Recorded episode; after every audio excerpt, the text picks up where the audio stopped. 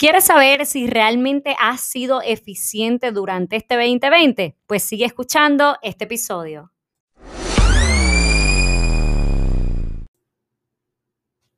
Saludos, saludos para los que escuchan este podcast por primera vez. Bienvenidos y a los que ya llevan un tiempo conmigo en este espacio. Bienvenidos nuevamente. Mi nombre es Verónica González. Yo soy especialista y experta en liderazgo, pero un liderazgo integral. Ayudo a personas y empresas a potenciar su liderazgo y alcanzar sus metas. Este segmento que estás escuchando se titula Lidera tu vida. Y como siempre les advierto, esto no es solo para escuchar, sino para accionar.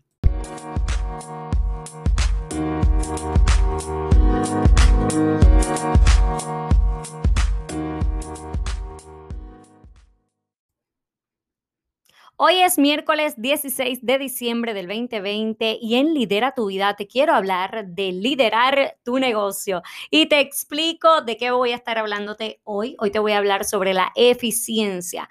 Dentro de liderar nuestra vida, el negocio es una de las partes de nuestra vida, el emprendimiento, lo que estés haciendo. Por lo tanto, tenemos que aprender a liderar efectivamente nuestros proyectos, nuestros negocios.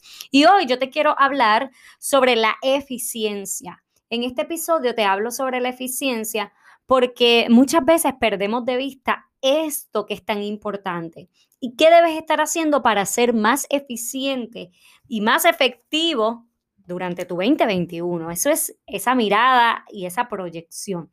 La eficiencia se define como la relación entre los recursos utilizados de un proyecto, de un negocio, de lo que estés haciendo y los logros obtenidos con el mismo. Por lo tanto, ustedes tienen que saber cuáles son los recursos que están utilizando para cada uno de los proyectos que están realizando. Por eso es que en mi último taller del año, que si no te has inscrito, tienes todavía un tiempito para que lo hagas rápidamente. Voy a dejarte el enlace aquí en el podcast, en las notas del programa. En este último taller yo te voy a estar hablando sobre ese cierre, porque nosotros tenemos que aprender a evaluar los resultados. Y parte de esa evaluación es que podamos ver cuán eficiente hemos sido con todo lo que hemos realizado. Tenemos que evaluar los recursos y los logros, cómo se hizo esa utilización de recursos. Yo te voy a invitar a hacer un ejercicio, pero antes quiero decirte, para que puedas entender mejor esto, que la eficiencia, como bien te mencioné, es esa, esa relación, pero te la quiero definir de otra manera para que la puedas visualizar mejor. La capacidad de disponer de algo o de alguien para lograr un fin en mente, un proyecto, algo que tú quieres crear o que quieres desarrollar o que quieres lanzar.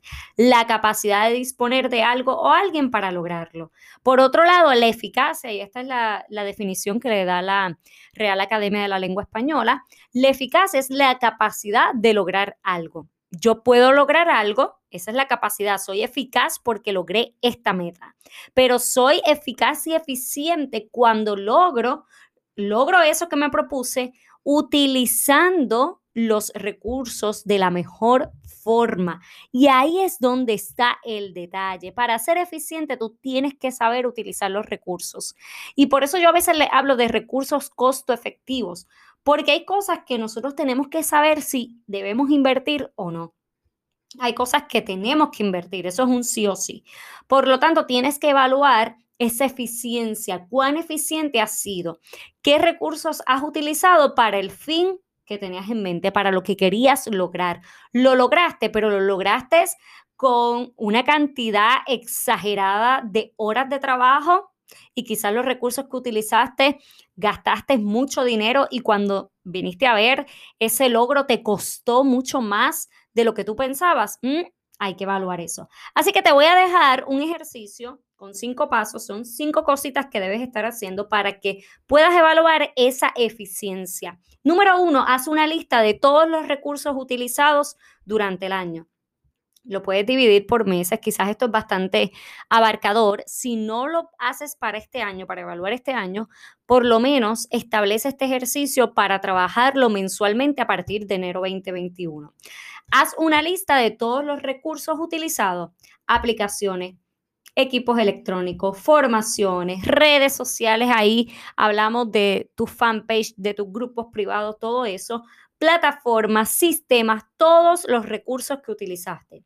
Número dos, al lado de cada recurso, escribe los logros obtenidos a través de ese recurso. Me explico. Ok, tú compraste un sistema de automatización o tú invertiste en una plataforma digital para un proceso en particular. ¿Qué has obtenido a través de la utilización de ese recurso?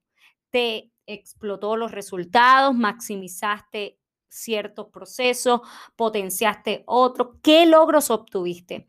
¿Qué cosas? ¿Cuántas ventas obtuviste de eso? Eso es importante que lo hagas por cada recurso. Número tres, colócale, y aquí te, yo te hablo de, de logros de forma general en el segundo paso, en este tercer paso te voy a invitar a que coloques inversiones tanto a los recursos como a los logros en términos de dinero.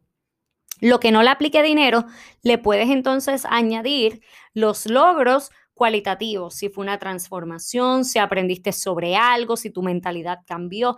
Eso, eso es un poquito diferente y difícil de medir, pero lo puedes hacer, puedes añadirlo al lado. Pero quiero que te concentres también en las inversiones monetarias, económicas, por cada uno de los recursos, como a los logros. Ok, yo, yo invertí, yo invertí en un micrófono para el podcast o yo invertí, por ejemplo, en mi caso, yo invertí la anualidad de mi plataforma online, la anualidad, eso fue una inversión que hice coloco la cantidad anual y entonces me voy a los logros. ¿Cuántos cursos vendí durante el año?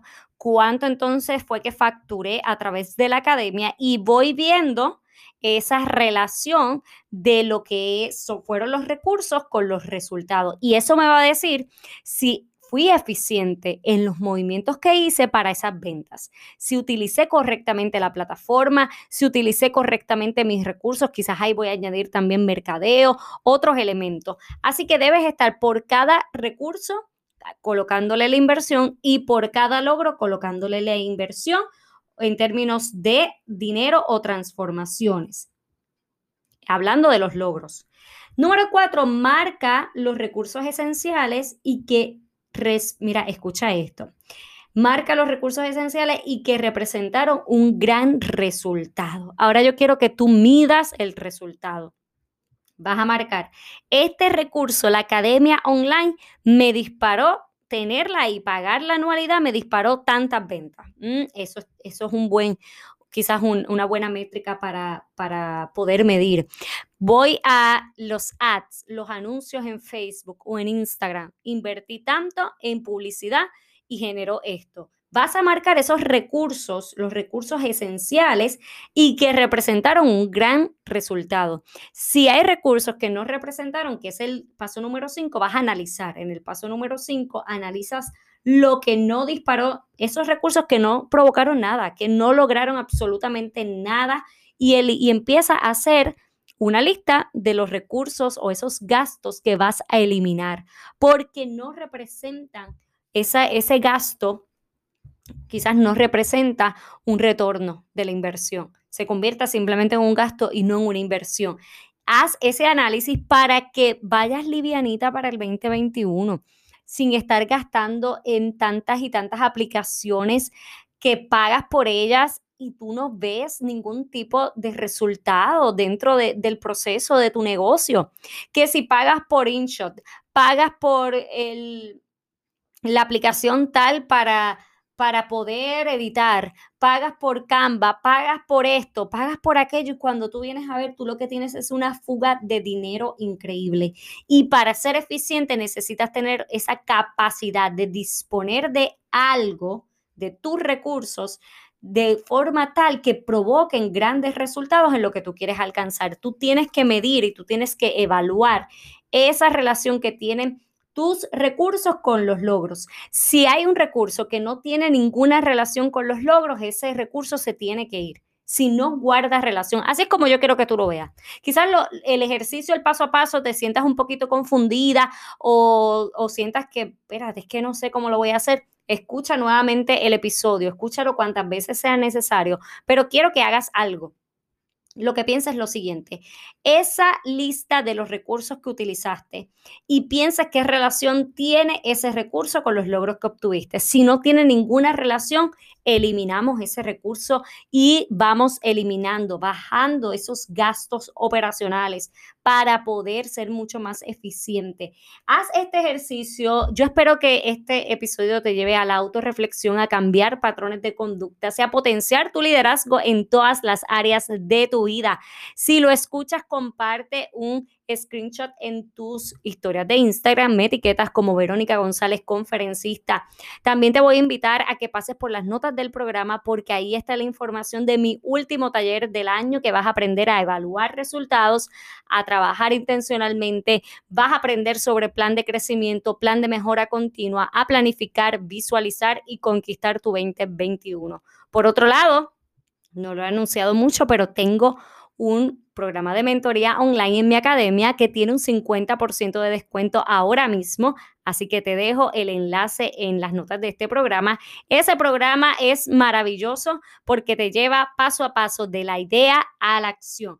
Así que si te gustó este episodio, déjamelo saber. Recuerda suscribirte a este podcast, déjame tus cinco estrellas, suscríbete y también déjame una valoración escrita para que se posicione. Te envío un abrazo y feliz y bendecido miércoles.